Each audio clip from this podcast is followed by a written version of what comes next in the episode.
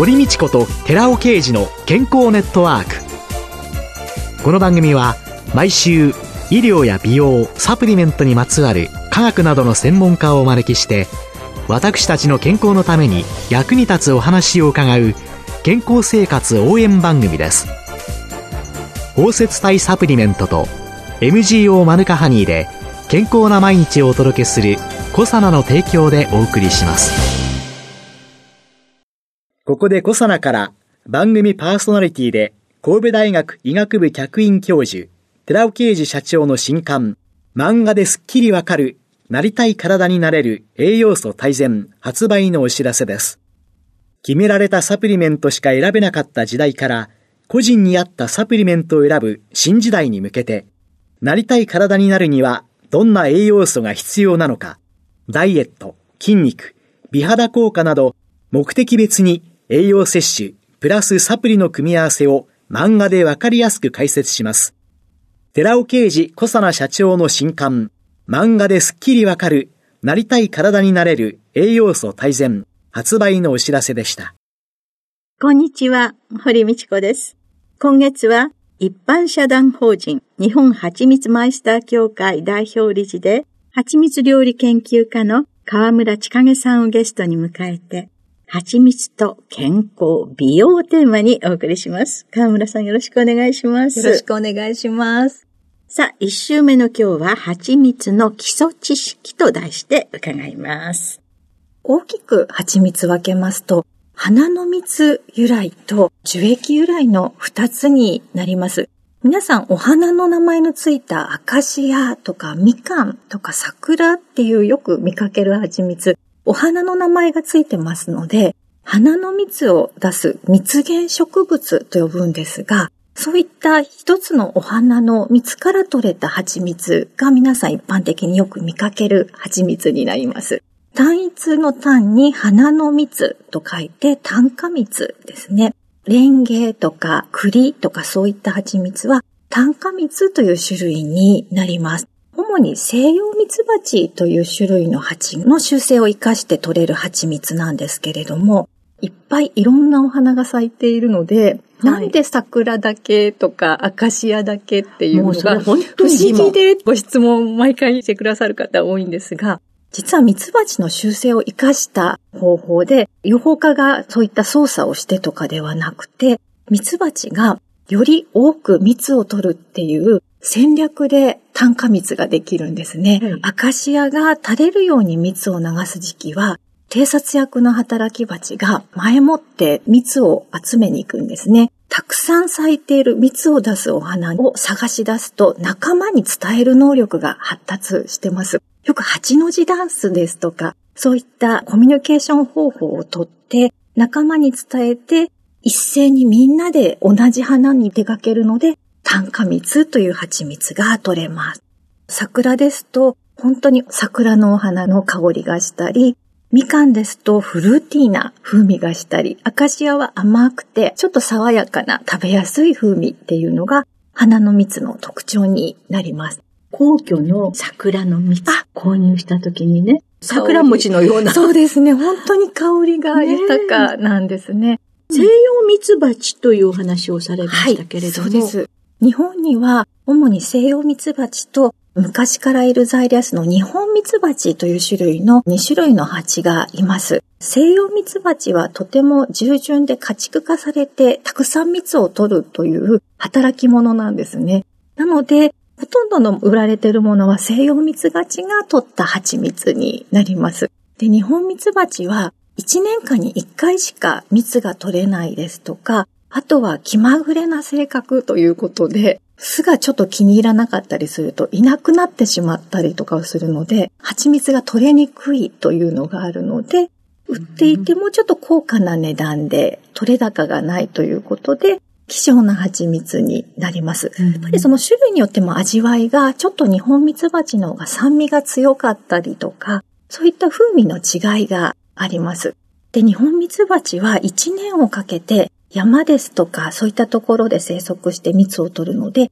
百花蜜という蜂蜜になります。百の花の蜜と書くんですけれども、西洋蜜蜂でもいろんなお花が咲いている時期はいろんなお花に訪れて蜜を取るので、同じように百花蜜という春のお花の蜂蜜ですとか、秋の味わいの蜂蜜ですとか、山の蜂蜜ですとか売られているネーミングがいろいろあるんですけれども、お花の名前ではなくて、春の蜂蜜、山の蜂蜜のような感じで売られているものは、この百花蜜になります。樹液由来のって私知らないんですけど。なかなか日本では取られていないという一部小笠原でっていうことはあったんですが、はい、大体日本に輸入されているトルコとかイタリア、ギリシャとかですと、樹液由来の蜂蜜が多く見かけます。一般的に甘露蜜と呼ばれていまして、はい、甘いつゆの蜜と書きます。松とかブナ、モミの木とかの樹液をミツバチが吸ったりとか、あとはその樹液を昆虫がですね、吸い上げて、その昆虫が分泌した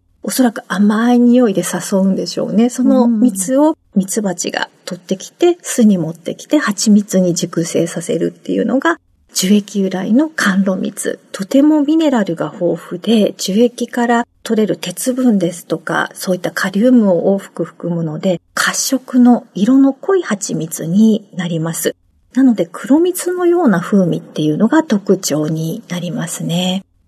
こういういろいろな蜂蜜、食品とか食材として優れている点っていうのは？はい。まず今言ったようにとても甘いっていうのが蜂蜜の特徴なんですけども、主に炭水化物、糖質が主な成分になりますので、エネルギー源として大変活用できます。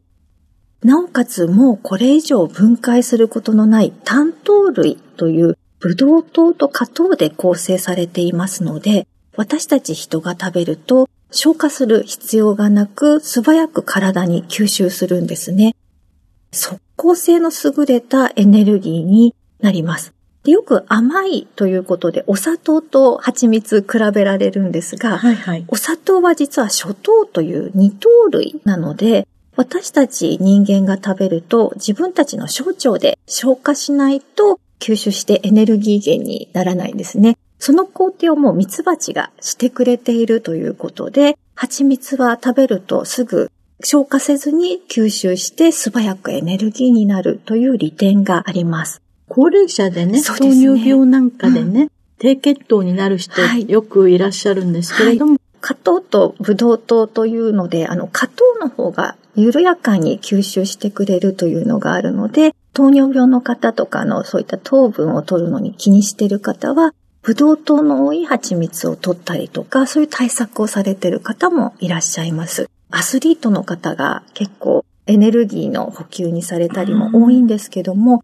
今おっしゃったように体の負担が少ないので、ちょっと消化がなかなか自分で難しいという高齢者の方ですとか、あとご病気の方とかで素早くエネルギーになるっていうところは優れた利点になりますね。この蜂蜜って保管方法とか、はい、品質を確保するためのコツっていうんですかね。はい。これはどういう？基本的に蜂蜜いろんなラベルに書いてあると思うんですが、純粋とかピュアって書いてあるものは100%蜂蜜になりますので、裏のラベルをチェックして、果汁ですとか他の糖分が入っていないっていうものが蜂蜜100%になります。購入した後はできるだけ風味が落ちないというところで、直射日光の当たらない場所、冷暗所で保管すると長く美味しさが保ってくれます。蜂蜜糖度がやはり高いので、その中で細菌があまり繁殖しないというところがあるので、とても腐敗がしにくい食品なんですね。お家に多分今置きっぱなしの蜂蜜あるわっていう方はちょっと取り出してみて、中の風味を確認しましたら、花の香りとかが少し少なくなってるかもしれないんですが、食べられますので、そういったものを開けて確認して。開けて香りが、はい、そうですね。取れたての方がものすごく香りとかが、風味が豊かなんですが、2年間ぐらいの賞味期限だったりするんですけど、その間にだんだん落ち着いてしまいますので、それでも蜂蜜としての役割としては、本当にエネルギー源としては大変活用できますので、中を見て食べられそうでしたら使い切ってほしいなと思います。冷蔵庫に入れるの？は一部冷蔵保管の蜂蜜とかもあったりするんですね。え取れる地域によって寒冷の場所ですとか、クリーム蜂蜜のようにしてるとかで温度管理をして口どけの良さを最大限に活かしたいっていう場合で冷蔵で販売されてるものとかがあります。なので、その取れたところの場所ですとか、販売している蜂蜜屋さんの保管方法に従ってもらうと、美味しく食べきることができると思います。蜂蜜によって違うんですね。そうなんです。はい。蜂蜜を食べる際の注意点とか。はい。蜂蜜ヘルシーってイメージあるんですが、食べ過ぎると過剰になりますので、量の心配はご自身の判断でされる方がいいと思います。虫歯もよく伺われるんですけども、口腔ケアに蜂蜜ってとっても役立つんですね。よくマヌカハニーとか今こと多いと思うんですけれども。喉飴なんか、ね、はい、結構ありますよね。抗菌力が優れているっていうところがありまして、実はマヌカハニーとかは配合の歯磨き粉とかも販売していたりします。で蜂蜜実はマヌカハニーに限らず、水と希釈すると天然のオキシドールともいえる過酸化水素というものを発生します。口腔ケアに最適な抗菌力がありますので、喉が痛い時ですとか、あとは虫歯の予防ですとか、そういった時に蜂蜜舐めてもらうっていうのは有効だったりします。西洋ミツバチさん、はい、一生懸命集めてくれた、はい、そして一生懸命作り上げてくれた、はい、担当で吸収しやすい保存食を、私たちが分けてちゃっかり分けていただいているということなんですね。はい。ありがとうございました。今週のゲストは一般社団法人日本蜂蜜マイスター協会代表理事で、蜂蜜料理研究家の河村千景さんでした。来週もよろしくお願いします。よろしくお願いします。続いて、寺尾刑事の研究者コラムのコーナーです。お話は、小佐野社長で神戸大学医学部客員教授の寺尾啓二さんです。こんにちは、寺尾啓二です。今週は先週に引き続き、頭が良くなるニュージーランド産プロポリス交互がん作用だけではないというタイトルでお話しさせていただきます。この度、シクロケンバイオ社は産業技術総合研究所との共同研究で、ニュージーランド産プロポリス成分のケープに神経細胞分化誘導作用のあること、そしてガンマオリゴ糖で包摂すると、その作用が高まることを見出し、神経変性疾患の動物モデルにおける認知及び生理学的機能を改善する強力な神経分化誘導天然物質としてのコーヒー酸フェネチル、ケープの童貞というタイトルで Frontiers in Aging Neuroscience という著名な学術雑誌に投稿していたのですが、その投稿論文がアクセプトされました。この論文の内容です。まず、57種類もの天然物質について、人神経が細胞、IMR32 を用いて、その神経細胞分化誘導活性を調べています。57の物質の中で、樹状突起の形成が見られた11物質について、2回目のスクリーニングを行っています。そのうち強い分化誘導を示す4物質に絞り、4回目のスクリーニングを行い、最終的に人繊維が細胞 IMR32 細胞の分化誘導に最も高い効果を示す物質がコーヒー酸フェネチル、ケープであることが確認されています。そこでさらに詳しくケープの効果を調べるために、すでに神経細胞分化誘導作用のあることが知られている retinoic 酸を positive control として、ケープと神経細胞分化誘導作用の比較をしています。その結果、 positive control の retinoic 酸の濃度が7.5 micromolar と、ケープはわずかその3分の1の濃度である2.5マイクロモーラーで、神経細胞分化誘導作用は同等であることが示されたのでした。つまりケープにはレチノイック酸の3倍もの神経細胞分化誘導作用のあることが判明しました。人神経が細胞 IMR32 を用いて、ケープの神経細胞分化誘導作用のあることが示されたので、次に認知症改善効果の検証について症状映えを用いて行っています。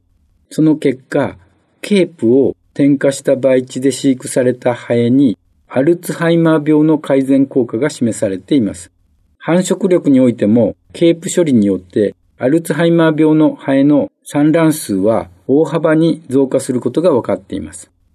また、ストレス反応による生存率においては、 wild type とアルツハイマー病のどちらのハエもケープ処理によって耐性の増加に伴って生存率は上昇することが示されました。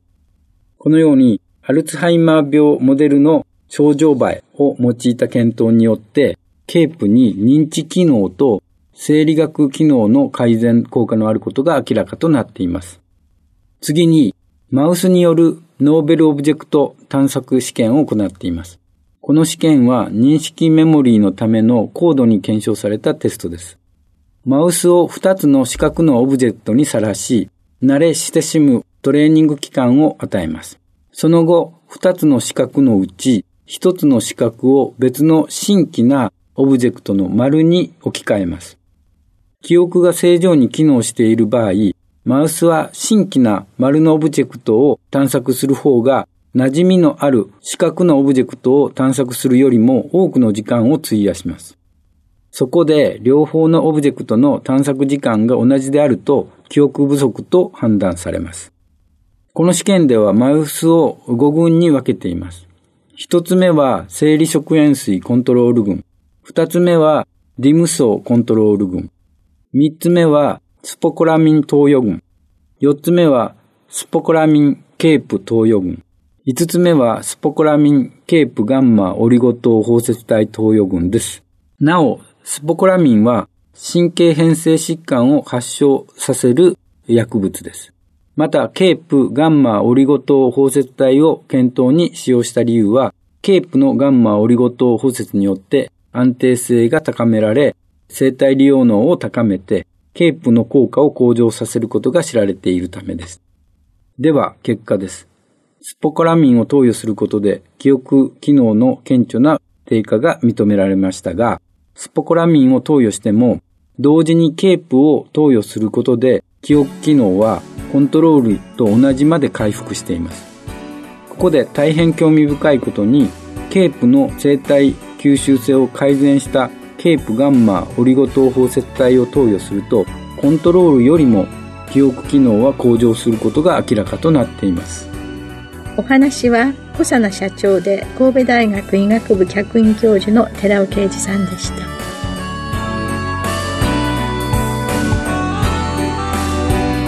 ここで小佐奈から番組お聞きの皆様にプレゼントのお知らせです。ニュージーランド産マヌカハニーにポリフェノールの一種であるケープを含むプロポリスを配合しスプレータイプでお口のリフレッシュへおすすめのコサナのニュージーランド産プロポリス入りマヌカハニー MGO400 プラススプレーを番組お聞きの10名様にプレゼントいたしますご希望の方は番組サイトの応募フォームからご応募ください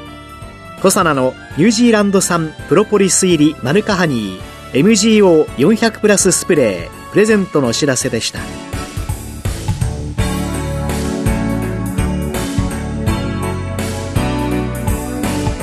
堀道子と寺尾啓二の健康ネットワークこの番組は包摂体サプリメントと MGO マヌカハニーで健康な毎日をお届けする「コサナの提供」でお送りしました。